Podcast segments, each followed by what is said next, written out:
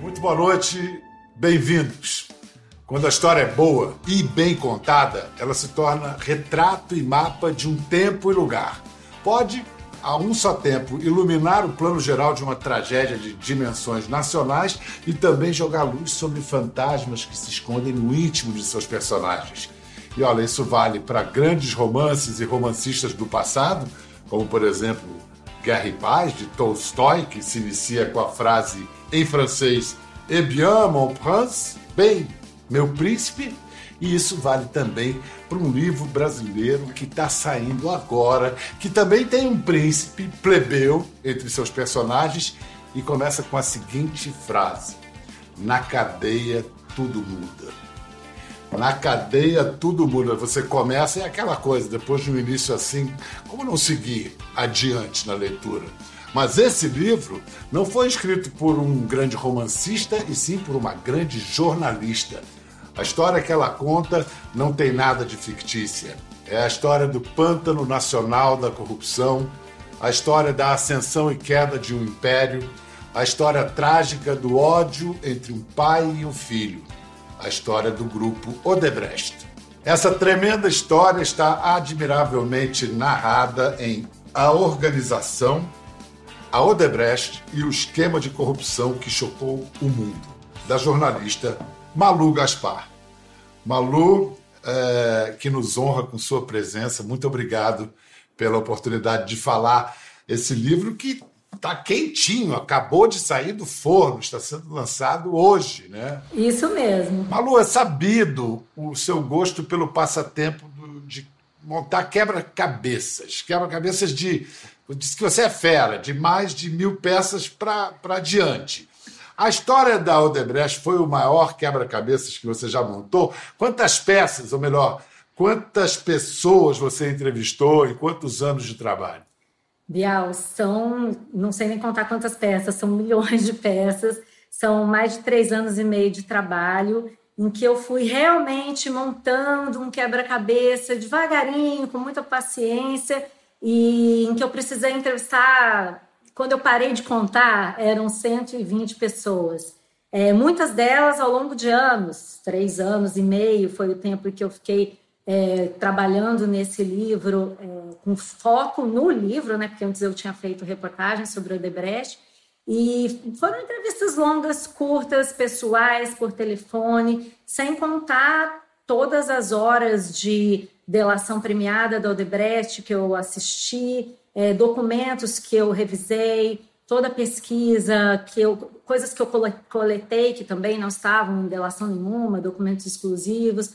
Então, eu sim, foi o maior quebra-cabeça que eu já montei na vida. Acho que talvez nunca volte a montar um tão complexo. Eu queria para, como ninguém leu o livro ainda, eu queria para botar a gente, como se diz, para botar a gente na mesma página, no caso a primeira, uhum. é, que você começasse assim a história, se você fosse, tivesse que contar a história assim no estilo dos contos de fadas, conta pra gente assim: era uma vez, era uma vez uma grande empresa baiana, sei lá, como é que você contaria? Era uma vez uma grande empresa, aliás, era uma vez uma pequena empresa baiana que furou um bloqueio de grandes empreiteiras nacionais lá no longínquo, é, lá na longínqua década de 60 e se tornou pouco a pouco um império é, com poder sobre não só sobre os rumos do Brasil, como também sobre vários países do continente. Uma empresa que se especializou em relacionamento com os poderosos, em fazer, em envolver os poderosos num, num relacionamento muito pessoal,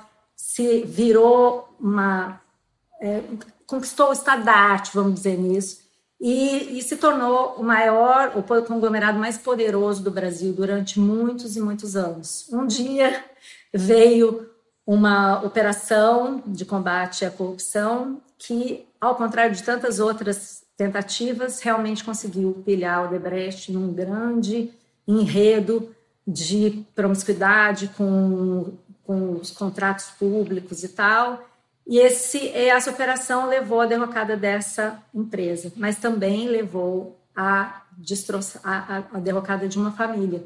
Destroçou uma família. Eu gosto de dizer que é, ao mesmo tempo que a Odebrecht definiu a história do Brasil, ajudou a definir a história do Brasil, os rumos do nosso país nas últimas décadas, os rumos que o país tomou nos últimos anos ajudaram a definir o destino dessa família.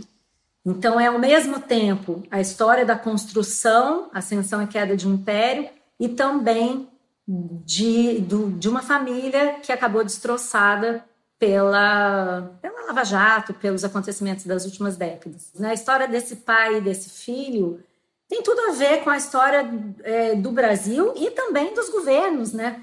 A história de como o Marcelo sucedeu o Emílio é também a história de como a Dilma sucedeu o Lula e também a história de vários outros governantes no passado. Mais uma vez, para quem ainda não não está muito por dentro da história, os personagens centrais das três gerações: o fundador, Norberto, seu filho, Emílio, e o filho de Emílio, Marcelo. Seria que seria mais exato dizer Marcelo, neto de Norberto, né? Exato. Porque a relação. É, então, Norberto funda a Odebrecht lá na década de 40. Norberto assume a empresa do pai em 45, depois que o pai, que também se chamava Emílio, quebra, e ele re, re, re, reergue a empresa com base numa forma muito particular de administrar, que ao mesmo tempo dividia ali tarefas entre os mestres de obra e estabelecia com eles um negócio, não só com eles, mas também com governantes, que ele mesmo, Norberto, chamou de relação de confiança, de lealdade. Norberto tinha uma coisa, eu conto isso no livro, que ele chegava ao ponto, diz a lenda sobre ele, né? Ele era assim, cheio de símbolos. Ele assinava contratos e documentos em, em a lápis, porque para demonstrar a confiança no interlocutor. E ele resolve vir para o Sul quando ele é, vê que tem uma oportunidade de ganhar o contrato, olha que ironia, para construir o edifício sede da Petrobras. E era presidente da Petrobras o general Ernesto Geiser. E ele vem para cá para construir esse edifício, que depois a empresa acaba sendo um grande pivô né, da queda da Odebrecht. Então é uma saga pronta. A vida real é muito mais interessante do que a ficção. É, é não, esse seu co-roteirista, a realidade é? brasileira é imbatível. E o livro não é chapa branca, você nunca escondeu isso, não é uma história autorizada da Odebrecht. A empresa em si, institucionalmente, ela resistiu, tentou atrapalhar ou foi colaborativa? Não, eu acho que existia uma ideia na empresa de que o livro sairia de qualquer maneira porque eu já havia feito reportagens sobre a Odebrecht quando eu comecei a, a, procurar a empresa com vistas a fazer o livro, eu já tinha escrito duas reportagens na Piauí. Aí eu procurei a Odebrecht e falei exatamente com essas palavras que você está colocando. Não é um livro chapa branca, mas eu vou reconstituir a história com o máximo de fidelidade possível. É isso que eu prometo, Bial. Mas ninguém tentou me atrapalhar, assim, N não nesse, diretamente. Nesse caso, é, nesse caso é melhor não usar a expressão relação de confiança, né? Porque já... mas é um pouco, mas olha, né? Não é mas olha só, relação de confiança, é do meu a, jeito. A questão, a questão é que quando você escreve um livro de ficção, o personagem de ficção não reclama, o personagem de não ficção reclama. É, vamos lá. Norberto Odebrecht, você citou a relação dele com o Ernesto Geisel. Agora, o Emílio Odebrecht foi amigo de muitos poderosos, você descreve, é um bom vivan, mas ele tem uma amizade, eu ia dizer tinha, não, ele tem uma amizade especial com o Lula. Uhum. O que, que os aproximou tanto, além, é claro, dos interesses empresariais, as duas pessoas se, se entenderem tão bem? Acho que existe uma conjunção de personalidades mesmo, formas de ver o mundo. É, eu conto a cena em que a, o momento em que o Emílio conheceu o Lula já é interessante por si, porque são duas pessoas conversadeiras, é, que gostam de boa comida, gostam de boa bebida. E, é, e, foi um momento que o brasileiro nem imaginava que pudesse acontecer o que aconteceu depois, foram, foi na década de 80, né? O Emílio Odebrecht tinha problemas nas plantas petroquímicas da, da Odebrecht na Bahia, greves é, fortíssimas, estavam causando muito prejuízo para ele, e ele pede, pro, comenta com Mário Covas, que era então governador de São Paulo, que ele estava com esse problema. E o Covas diz para ele: Você conhece o Lula? O Lula pode te ajudar. E aí eles, o Covas arma esse encontro, eles se encontram num sábado na casa do Covas para um almoço que começa, sei lá, meio-dia, uma hora, hora do almoço e termina às nove da noite. E é engraçado que ele sai, o Emílio sai da casa do, do almoço pensando uma, numa coisa que o Golbery disse para ele uma vez lá atrás. O Lula é um pragmático, o Lula é um bom vivan. Existe uma. E, e eles tinham também uma coisa parecida no, no, na, no, na crença de como as coisas deveriam funcionar. Tanto o Emílio acha que o Estado deve ser indutor da economia, quanto o Lula também achava isso. Então, no fundo, eu, eu assim, eu tenho a impressão desse encontro encontro de alma, sei lá, uma, pessoas que realmente se deu match, como se diria hoje, né? Deu match e nunca é. mais deixou de dar. É. Isso sem falar dos interesses, é claro, os grandes interesses do grande capital e do Estado e do governo, Sim. enfim. Chega Mas, até um depoimento é... em que o Emílio fala para o procurador: eu fiz o Lula.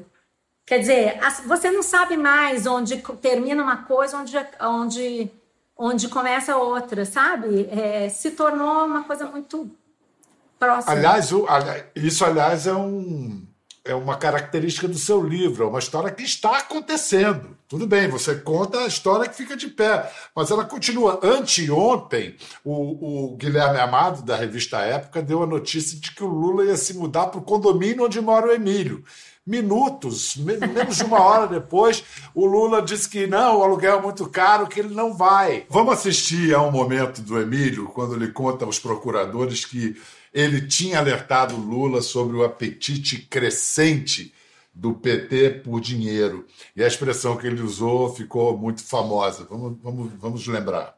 Eu me lembro uma vez que houve uma reclamação de Marcelo o pessoal estava muito ganancioso. Queria que eu falasse com o Lula. E eu fui a ele e disse, chefe, eu sei que um, se eu me lembro como fosse hoje, eu sei que um, é, que é meu pessoal, está querendo o mínimo. E o seu pessoal está querendo o máximo. Faça um trabalho com o seu pessoal, que eu vou fazer com o meu, para que eles possam efetivamente chegar a uma conclusão procurando compreender que ele, um precisa se aproximar do outro. Uhum. Porque, no fundo, no fundo, quero lhe dizer, no seu, no início, é, eles tinham uma postura de jacaré. Agora eles estão tendo de crocodilo. Então, estão muito mais gananciosos do que estava no passado. Vorazes. Isso é, era chamado na organização, a gente aprende no seu livro, de relacionamento político estratégico. É, e tinha até uma cartilha, uma bíblia empresarial que o próprio Norberto tinha traçado, é, Tecnologia Empresarial Odebrecht, com o acrônimo quase sagrado de TEL, TEL. Deus. Escuta, era uma, essa Bíblia era assim uma espécie de código de ética às avessas, porque o lema do Norberto não é imoral, é amoral, era o que funciona está certo. Exatamente, o que funciona está certo. É uma coisa que você, come... você só compreende é, conversando com essas pessoas, porque quando você lê, são... é uma coleçãozinha de três livros é, que tem uma série de princípios sobre como fazer negócios, como conquistar contratos, e alguns princípios ali eu acho que ajudam a explicar o que aconteceu com a Odebrecht. Um é esse que você já mencionou, relacionamento político estratégico. Outro é a noção de cliente. O cliente de uma empreiteira, para mim, para você, é o, Estado, é o erário, é o contribuinte. Para Odebrecht, não. Para Odebrecht, o cliente, o Norberto escreve isso, o cliente, o Estado, o erário, são abstrações. O cliente é o governante. E o, e o cliente precisa ser satisfeito. Ele diz: aquilo que o cliente quer e precisa, isso é o decisivo. Quer dizer, é preciso fazer tudo o que o cliente quer para conquistar um contrato. E, e, aí não há princípios, porque não há, não há limites, porque o que funciona está certo. Você pode ler e não ver isso, mas quando você conhece a forma como eles funcionam, você entende que é isso. E é isso que os executivos são ensinados a fazer. Né? O que eu sei te dizer é que chegou uma hora que esse caixa 2 da Odebrecht o Departamento de Operações Estruturadas, poderia ser considerada a sétima empresa, era o sétimo faturamento, o sétimo receita do grupo, que tinha 15 empresas. Então era muito, era muito relevante. Só o departamento de propina era sétimo faturamento da empresa. Que incluía propina é, e caixa 2, né? Não só propina, é, é, tudo que tinha ali. É, é. Agora, é, entre esses valores que você descreveu, também tinha a coisa do trabalho, ousadia, uhum. autoconfiança. Tudo que você vai demonstrando no livro, esses traços oderbrechtianos, formam o Marcelo né? o neto do, do, do Norberto, filho do Emílio. Você tinha noção do, do, do, personagem que era o Marcelo antes de começar a pesquisa e a escrever? Não, não tinha, Bial. O Marcelo era, é um cara muito diferente, é uma personalidade muito mais retraída, uma pessoa analítica, é, muito cartesiano, muito sério. E ele se torna realmente o comandante de um império com 20 empresas, com faturamento gigantesco, mais de 120 bi de reais, 180 mil funcionários, atuando em 12 países do mundo.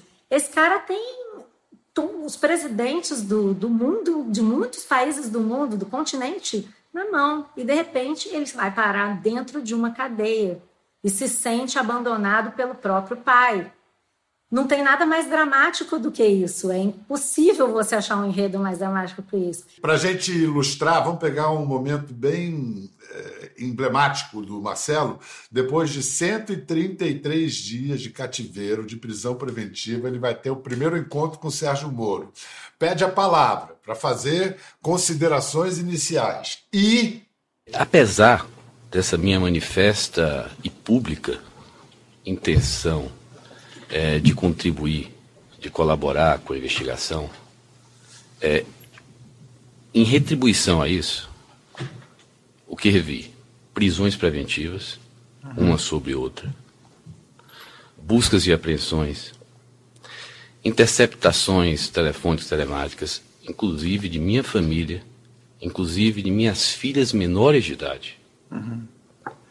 quebra de sigilo fiscal e bancário Bloqueio de bens. Suas filhas não foram interceptadas, né, senhora minhas, Inclusive, minhas filhas, inclusive foram dados é, vazados uhum. é, na imprensa sobre isso. Não, foi interceptado telefones que o senhor utilizava e alguns diálogos que teve com familiares foram interceptados nesse, nessa perspectiva, mas jamais suas filhas foram interceptadas. Eu acho que isso se você depois pode esclarecer isso mais em detalhe. Não, Agora, fez uma afirmação, eu estou esclarecendo. É porque o, os telefones que eu tinha pego uhum. na, na, minha denúncia estão os telefones de minhas filhas menores de idade, uhum. inclusive mensagens trocadas por minha mulher uhum. e minha filha menor de idade uhum. saiu vazada na imprensa. Não é possível, Malu, que isso ele fez orientado por advogados. Ele praticamente passa um pito no juiz. É, ele surpreendia até os advogados. Nem... Eu conto essa é... cena, como é que foi essa discussão de prestar esse depoimento. Ele queria falar, ele se sentia uma vítima e ele achava que ele falando a verdade dele, as coisas se resolveriam. Então foi um embate ali, eu conto desse embate com os advogados na cadeia, assim como na CPI também. Não sei se você vai lembrar uma cena famosa da CPI da da, da, Petrobras, em que ele fala que ele era capaz de brigar mais com a filha que tinha entregado a outra, delatado a outra, do que com a própria filha que tivesse feito alguma coisa errada.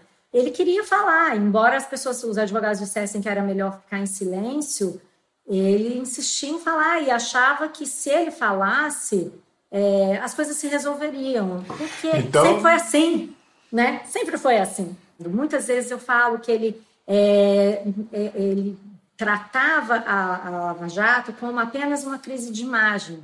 E se você ler o livro do começo ao fim, você vai ver que várias vezes a Odebrecht superou o escândalo, o escândalo do orçamento, escândalo uh, da norte, rodovia Norte-Sul, uma série de escândalos. Então sempre foi assim. Mas, Malu, a parte esse alheamento que você descreve, ele foi mesmo um pouco. Ele pagou mais caro que os outros da Odebrecht e ele se sentiu traído pelo pai. Pai que, a partir de uma certa hora, passa a chamar ele de psicopata e sniper do Morumbi.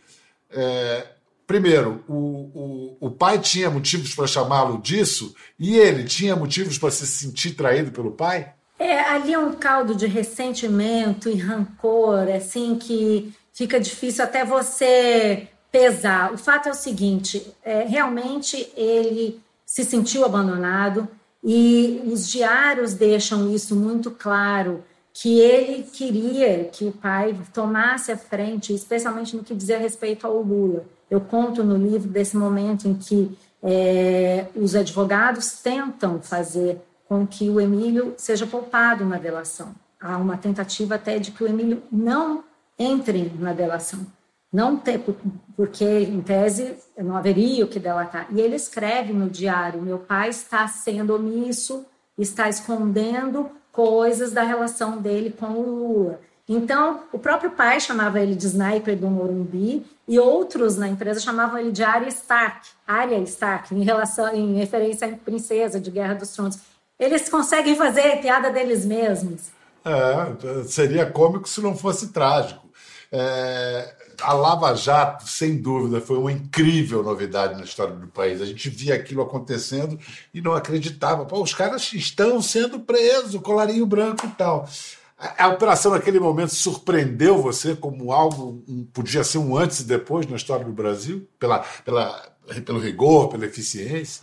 Ah, sim, eu acho que é, é, existe um antes e depois no Brasil da Lava Jato, né? Existe. Hoje, a gente pode. Tudo que aconteceu no Brasil, agora, desde 2018, a própria eleição né, presidencial, é, teve reflexos da Lava Jato. Então, sim, é um antes e depois. E, de certa forma, surpreendeu, Bial, porque eu tenho 25 anos de carreira e o que a gente está acostumado a ver é o que a Odebrecht também estava acostumado a ver, casos que nunca se resolvem. E ele tenta parar o Lava Jato, ele pressiona a Dilma Rousseff, ele tenta todo, de todas as maneiras possíveis e imagináveis, e ele se exaspera e diz que ela é uma general autista que não via nada, né? É, é, muito difícil, ele é uma. É interessante você ver como é uma presidente da República e o presidente da Odebrecht num embate ali é, de personalidades, mas também de, de rumo, né? O que, que vamos fazer diante dessa crise? Cada um vai para um lado e dá no que, dá no que deu. E é um quadro muito chocante do, da corrupção disseminada em todas as artérias da, da, da, vida social, sociopolítica brasileira. Vamos fazer o seguinte: vamos incluir na conversa um economista que investigou em profundidade a corrupção no Brasil, escreveu esse livro aqui, Dinheiro, Eleições e Poder. Bruno Caraza, você está com a gente? Olá, Bial. Olá, Malu. Oi, Bruno. Oi, Bruno. Tudo bem? Bruno, é, eu presumo que você já tenha lido o, o, livro da Malu. Você que estudou tão a fundo o tema, é, é, e você aborda o caso da Odebrecht também no seu livro, o que, que o trabalho da Malu traz de novo para você, que já conhece a história de trás para frente? É, é um livraço, né, Bial, para começo de conversa, né? Um livro assim super profundo é, num caso talvez o caso da empresa que talvez tenha levado a, a maior potência é um, um modo peculiar que a gente tem no Brasil que a gente chama de capitalismo de compadrio né? Uma, uma estratégia que logicamente não é, é, é não é não são todas as, as, empresas brasileiras que seguem esse caminho, mas muitas grandes empresas brasileiras, em determinado momento da história, chegaram à conclusão de que valia muito mais a pena você investir num partido político ou num, num determinado candidato do que investir em tornar a sua empresa mais competitiva, investir em novas tecnologias, capacitar melhor os seus é, empregados, e o caso da Odebrecht é, é um, um, símbolo disso, e tem uma certa passagem do livro que é,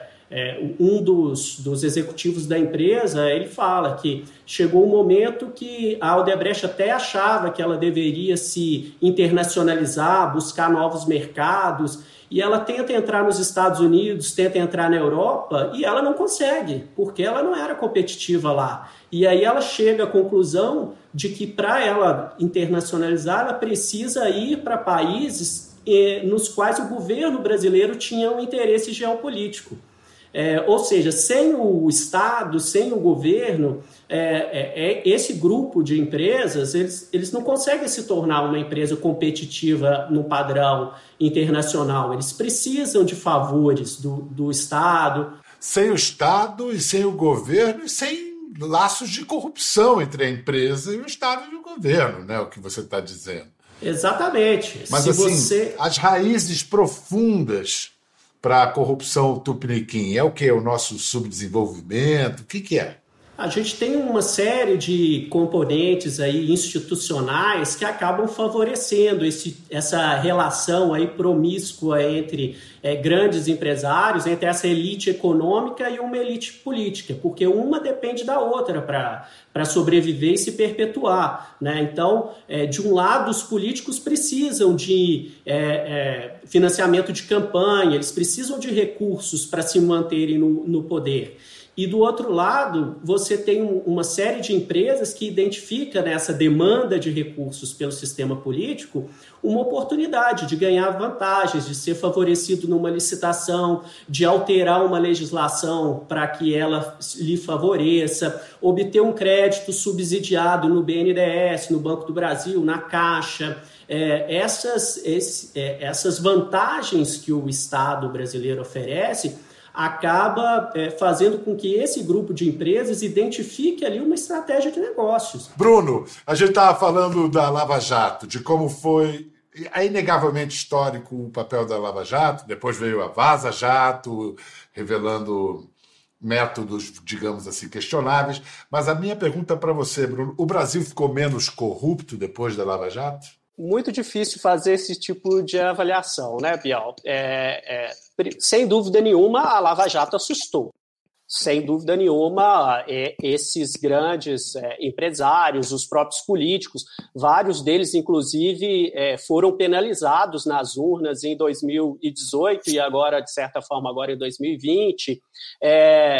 Muitas dessas empresas que passaram na Lava Jato sofreram aí é, efeitos em relação a, a entraram em crise, em, em recuperação judicial e, e, e, por aí vai, mas a gente não sabe se a Lava Jato foi um caso, um ponto fora da curva, é, fruto de uma combinação, né, de um processo que caiu na mão de um grupo específico de procuradores e, e, e delegados da Polícia Federal e agentes da Receita Federal, com um juiz linha dura, é, ou se isso é, é, realmente mudou a, a, a, o, o, panorama da política brasileira. Eu acredito que não mudou o, panorama da política brasileira, porque a gente não teve ganhos institucionais que vieram depois da Lava Jato.